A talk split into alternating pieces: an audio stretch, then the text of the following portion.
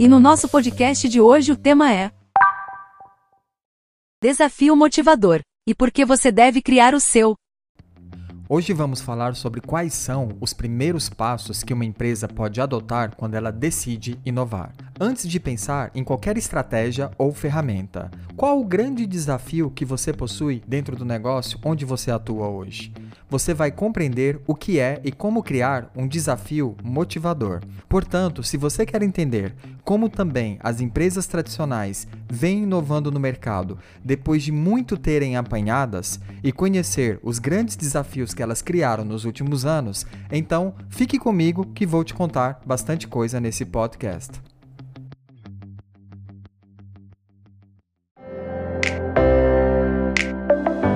Você está no Meliva Cast agilidade e inovação no dia a dia da sua empresa. O podcast de hoje será narrado pelo Paolo, nosso professor e especialista em inovação corporativa. Será que a sua empresa possui um desafio motivador que faça com que o seu time e você, ao levantar pela manhã todos os dias, sentem-se de fato motivados por conseguir um objetivo maior?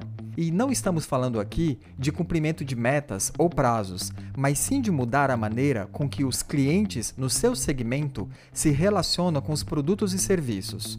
O americano e futurista Peter Diamandis, cofundador da Universidade da NASA, a Singularity University, ele afirma que toda empresa, para provocar disrupção no mercado e criar negócios exponenciais, ou seja, de escala global, precisa aplicar o que ele mostra na sua teoria chamada os 6 Ds da disrupção que, apesar de não ser o assunto principal do nosso podcast de hoje, irei abordar em outro momento, são eles: digitalização, a desmaterialização, a democratização, a desmonetização, a disrupção e a decepção. Se você parar para pensar e olhar para essas palavras, fica muito mais fácil entender o que seria identificar e criar um desafio motivador no mercado. Veja só, imagina se há cerca de 10 anos atrás, claro, temos que voltar um pouco no passado, pois foi quando as grandes inovações e disrupções começaram a surgir e provocaram mudanças de paradigmas em relação ao modo como as pessoas se relacionam com os produtos e serviços no dia a dia. A partir desse marco na história das inovações, por meio dos avanços na internet, nunca mais enxergamos serviços tradicionais da mesma forma, como uma simples rotina de ir ao cinema. Você lembra disso? Conta aí, quantas vezes por semana ou no mês você já foi ao cinema ou ia ao cinema? Se você ainda não for da geração Z ou acima e viveu essa época, sabe muito bem do que eu estou falando, não é mesmo? Ou então, caso tivesse que fazer ligações para fora do país por motivos pessoais, seja para um parente ou amigo, ou até mesmo sua cara metade, ter que pegar um telefone fixo, já fazendo cálculos mentais de quanto iria pagar por minuto naquela ligação. Caramba, parece um absurdo isso, né? E se voltarmos lá em 2009, na grande dificuldade de ter que chamar um táxi para te levar em um determinado lugar, sem saber quanto iria custar a viagem, onde estava o carro, quanto tempo faltava de verdade para ele chegar até você. Ufa! Poderíamos elencar aqui inúmeras outras situações em diversos segmentos, mas já são suficientes para você compreender o motivo desse assunto.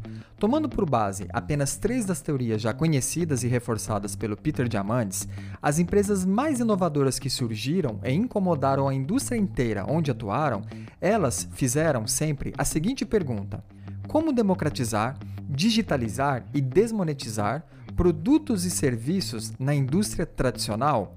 tornando estes mais acessíveis, mais fáceis de se utilizar e mais baratos para o cliente? Uma pergunta que parece ser tão simples, não é mesmo? Comenta depois se você já viu em toda a sua trajetória por onde trabalhou e trabalha uma pergunta desse tipo. Eu confesso que, mesmo atuando no mercado como mentor e consultor para médias e grandes empresas, nunca ouvi no início de implantação de uma cultura e processo de inovação perguntas nesse modelo, até mesmo por um motivo bem óbvio. Se qualquer empresa que já possui um produto ou serviço e tem um bom posicionamento no mercado onde atua, por que raios vão pensar em ter que oferecer algo mais fácil e mais barato para os seus clientes? É o tipo de pensamento que vai contra a maré do crescimento do EBITDA, do resultado financeiro de qualquer negócio já consolidado, e não faz parte da realidade de muitos gestores, não é verdade? É claro que vamos levar o conceito aqui de desmonetizar apenas como uma metáfora de tornar mais barato alguma coisa com a melhor experiência, o que destoa completamente do pensamento tradicional. Ter que aumentar a qualidade, gerando mais experiência e ainda cobrando menos por isso, meu Deus, empresas falando que vão oferecer um produto para aumentar a margem, tendo que retirar funcionalidades, com certeza isso não vai dar muito certo. Vamos aprofundar um pouquinho mais nisso? Imagina que eu e você somos empresários, donos de uma concessionária de veículos, que ainda não tenha sido impactada pelas soluções de mobilidade individual. Vamos considerar que vamos voltar no tempo há uns 10 anos novamente, tudo bem? O nosso negócio estava de vento em polpa, só crescendo, e o que mais queríamos nessa época era expandir cada vez mais. Começamos em uma cidade com mais de um milhão de habitantes e em cinco anos, uau, já tínhamos mais de 10 filiais espalhadas por pelo menos dois estados. Em que momento você acredita que eu e você paramos para discutir nas nossas reuniões de estratégias qual seria o produto ou serviço que teríamos que criar para atender a real necessidade das pessoas, tornando estes mais acessíveis e mais baratos para o consumidor? Sem as pessoas precisarem ser donas de um veículo, como donos de uma concessionária? Jamais, não é verdade?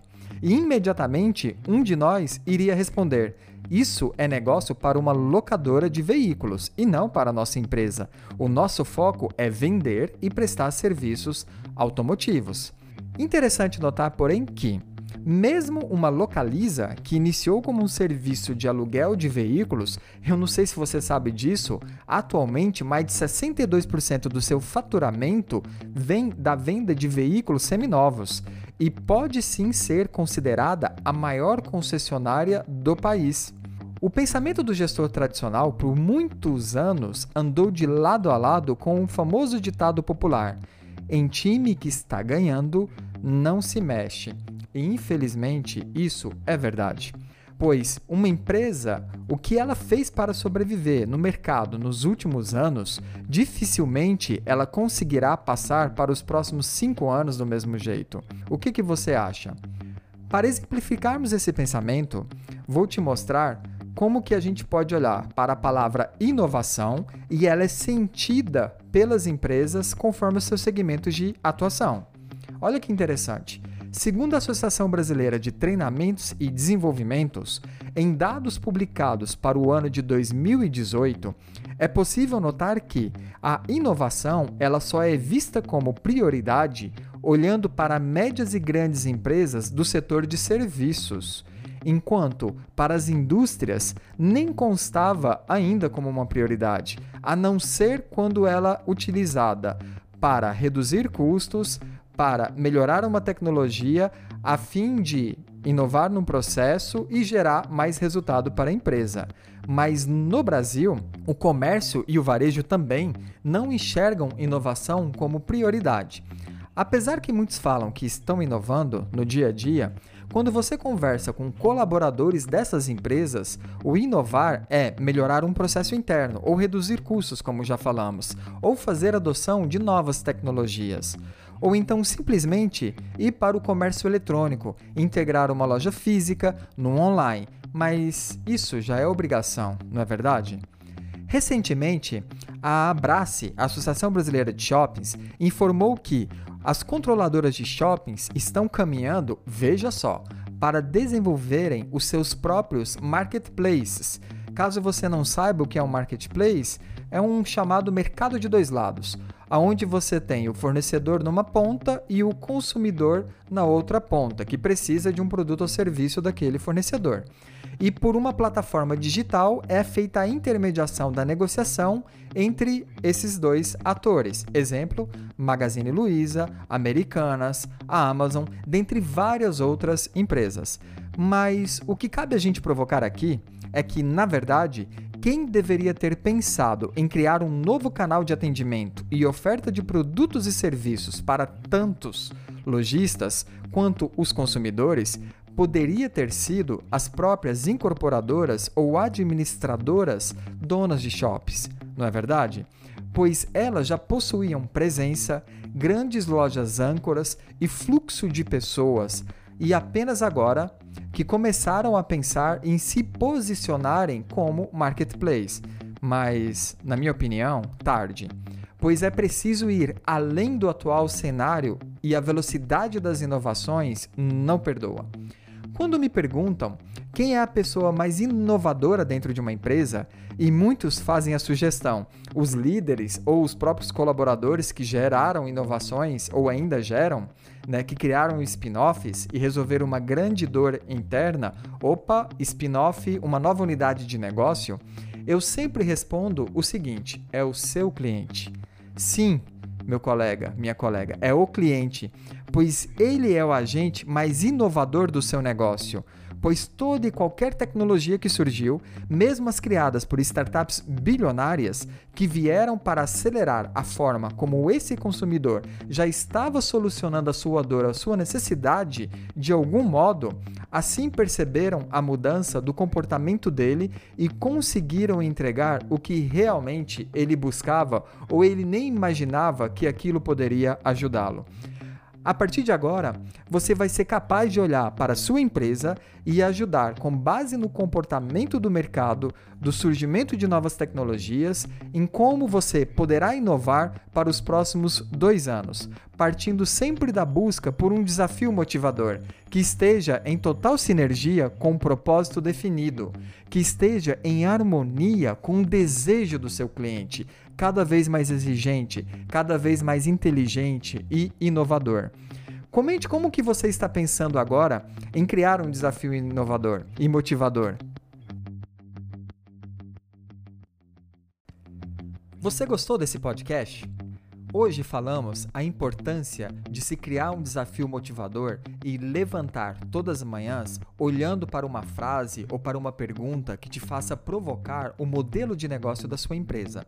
Que tal agora você pensar numa pergunta que faça você e o seu time refletir sobre esse modelo, sobre o futuro da sua empresa para os próximos dois, três anos, resgatando o que o Peter Diamandis fala nas suas teorias dos 6Ds da disrupção, como digitalizar, como desmaterializar, como desmonetizar e como democratizar o acesso a produtos e serviços no mercado, tornando eles mais rápidos e mais baratos para o cliente, que faça vocês compreenderem de fato para onde está o consumidor caminhando nas alternativas e soluções que ele vem buscando para aliviar as suas reais dores e necessidades.